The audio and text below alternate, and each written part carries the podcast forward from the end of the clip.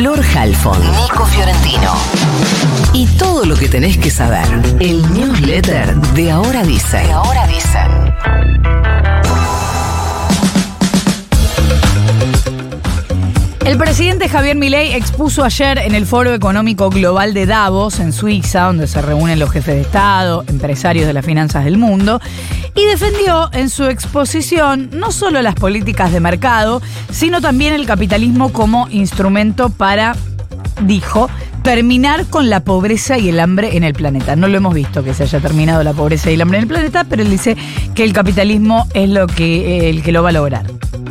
Pero además llamó a los países líderes de Occidente a no ser cooptados, así lo dijo, por una visión del mundo que, según él cree, inexorablemente conduce al socialismo, algo que mezcló con cualquier tipo de ideología, es decir, todo lo que para él es intervención del Estado es socialismo, y ahí metió demócratas, cristianos, keynesianos, neokeynesianos, progresistas, populistas, nacionalistas o globalistas, bueno. Él dijo que no hay diferencias sustantivas.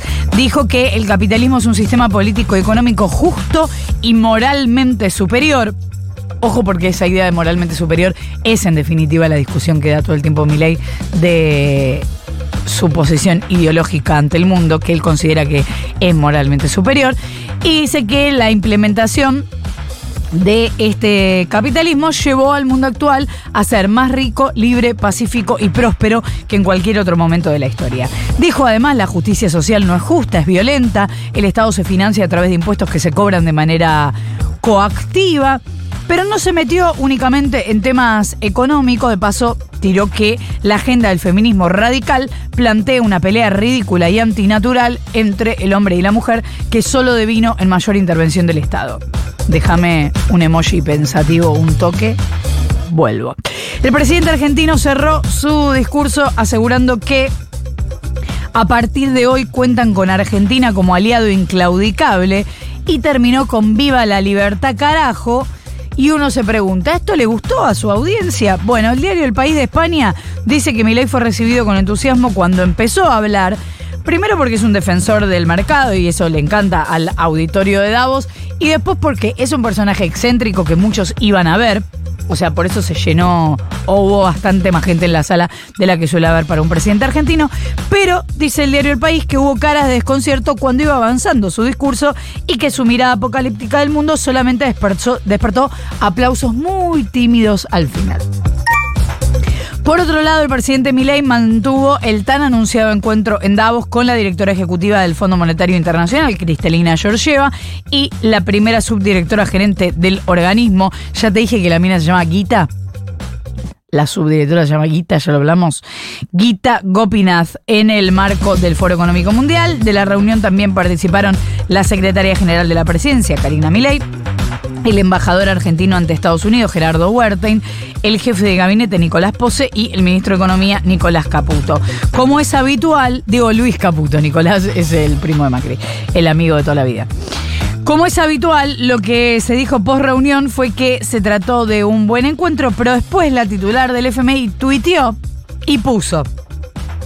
Hablamos sobre los profundos desafíos económicos y sociales de Argentina y las medidas decisivas que se están tomando para reducir la inflación, promover el crecimiento liderado por el sector privado y utilizar el escaso dinero público para ayudar a las personas más vulnerables.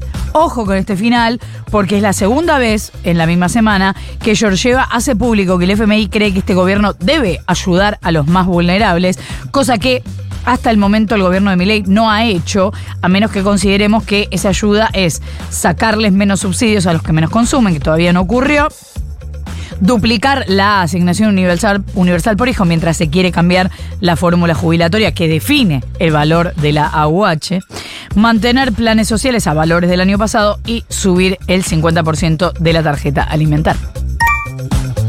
Otro revés judicial tuvo el gobierno en su intención de hacer funcionar sin sobresaltos el DNU 7023, más conocido como el megadecreto. ¿Qué pasó esta vez? La Cámara de Apelaciones del Fuero Contencioso Administrativo confirmó la decisión del juez Enrique Laviepico de desarmar el proceso colectivo y no reunir todas las causas contra el DNU, que es lo que pretendía el gobierno, sino promover que cada caso se tramite en su respectivo fuero y jurisdicción. O sea, el juez dijo, che, la cuestión laboral se tiene que definir el foro laboral. La cuestión administrativa se tiene que definir en el contencioso administrativo. Y cayó, el gobierno dijo no. Y entonces cayó la Cámara, o sea, la segunda instancia, y dijo, sí, la verdad que sí. Y en eso estamos. Los jueces de la sala de feria del Tribunal de Apelaciones declararon inadmisible el recurso con el cual el gobierno nacional, a través de la Procuración del Tesoro, o sea, del abogado del Estado, que es Rodolfo Barra, había reclamado que todos los cuestionamientos judiciales contra cualquier capítulo del decreto se tramitaran en un solo amparo colectivo en el fuero contencioso administrativo. ¿Por qué? Primero porque el gobierno cree eh, que tiene más cerca al foro contencioso administrativo y segundo porque quería hacerlo todo en uno y después ir derechito a la corte que se ve que se tiene fe el gobierno en la corte. Vamos a ver. Así que por ahora sigue habiendo chances no solo de que la justicia suspenda parte del decreto, cosa que está sucediendo, en su mayoría igual está vigente, sino que llegue a la Corte quien te dice se suspenda por completo por inconstitucional o que antes se pronuncie en contra del Congreso, pero eso está más difícil.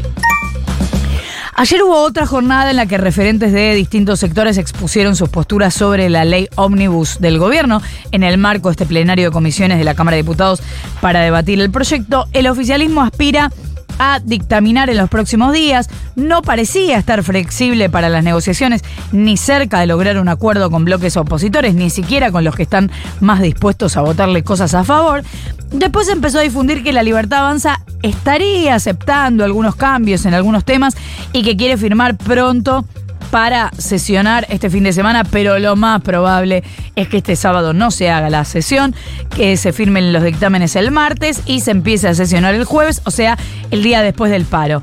En el plenario...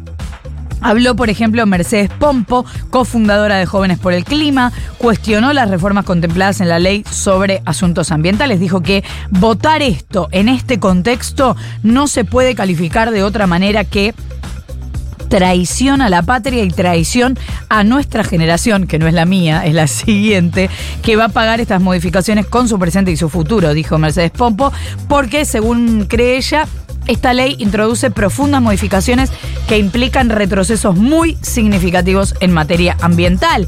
También habló una representante de la empresa NEA Servicios Integrales de Limpieza e Higiene, Silvia Blanc, que dijo haber sido víctima de aprietes sindicales cuando representantes gremiales irrumpieron, dijo, en sus actividades de manera extorsiva y respaldó las reformas en materia laboral que contempla la ley, esas que eh, se están discutiendo. Recordemos que en el caso de... Mm, ahora no me acuerdo si es la ley o el decreto, me parece que es la ley, eh, están suspendidas por ley hasta que se resuelva la cuestión de fondo, justamente que es si son constitucionales o no. Hubo muchas otras voces ayer de gente a la que la atraviese de algún modo esta ley.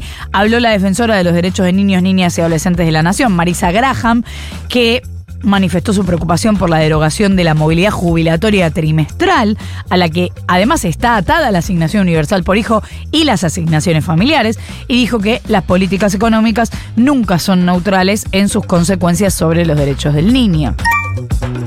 Mientras sigue en marcha la convocatoria al paro atípico de la CGT, no digo atípico porque hace años que no hace, sino porque este paro es de media jornada y empieza a las 11 de la mañana el miércoles, que va a ser contra el decreto presidencial y la ley ómnibus. Bueno, en medio de todo eso, la UTA, la Unión Tranviarios Automotor, anunció que los colectivos funcionarán normalmente el miércoles hasta las 7 de la tarde.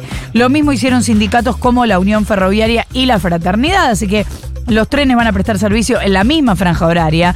Se va a interrumpir desde las 7 de la tarde hasta la medianoche Uno podría pensar que es medio raro porque cómo van a volver a sus casas quienes participen de la marcha y vivan lejos. Pero bueno, la idea es que vuelvan antes y que este paro sea una muestra de lo que la CGT, si la cosa no mejora, es capaz de hacer en marzo cuando la gente ya no esté de vacaciones. De hecho, están consiguiendo apoyos de sindicatos por ejemplo, de Uruguay, pero también de París, que están dispuestos a manifestarse para apoyar a la CGT. La decisión de la UTA fue informada mediante un comunicado de prensa firmado por su titular, Roberto Fernández, que integra la Unión General de Asociaciones, Asociaciones Sindicales de Trabajadores del Transporte, que decidió garantizar el transporte público de pasajeros el día del paro justamente para facilitar la posibilidad de concentrar y desconcentrar y solo van a parar a partir de las 12 del mediodía en las ramas de actividad de transporte que sea transporte de cargas y de logística. Las lluvias no le dan tregua al litoral. Esta vez el drama fue en Entre Ríos, que resultó foco de un temporal con fuertes ráfagas de viento que provocaron destrozos en distintas ciudades. La capital Paraná sufrió la caída de árboles y anegamientos en calles y en casas. Diamante fue una de las ciudades más castigadas, con caída de postes, corte de luz, anegamiento en casas, voladuras em, de bancos en plazas, de techos de chapa. Según el Servicio Meteorológico Nacional, el frente de tormenta se desplazó hacia el norte. De hecho, la provincia de Corrientes ya tiene consecuencia de esto y Jujuy también fue víctima de inundaciones.